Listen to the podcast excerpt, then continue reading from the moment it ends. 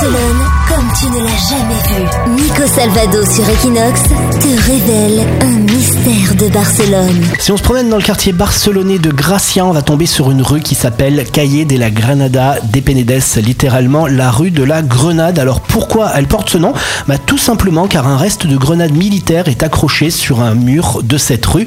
Le propriétaire de la maison n'a pas voulu retirer la grenade de sa façade, par contre il a rajouté dessus une étoile à cinq branches pour faire un espèce de petit monument. Cette grenade date de 1800. Elle est un petit peu détériorée, évidemment. Aujourd'hui, on peut la voir. Elle ne présente aucun danger d'explosion. Equinox Radio, Equinox Radio.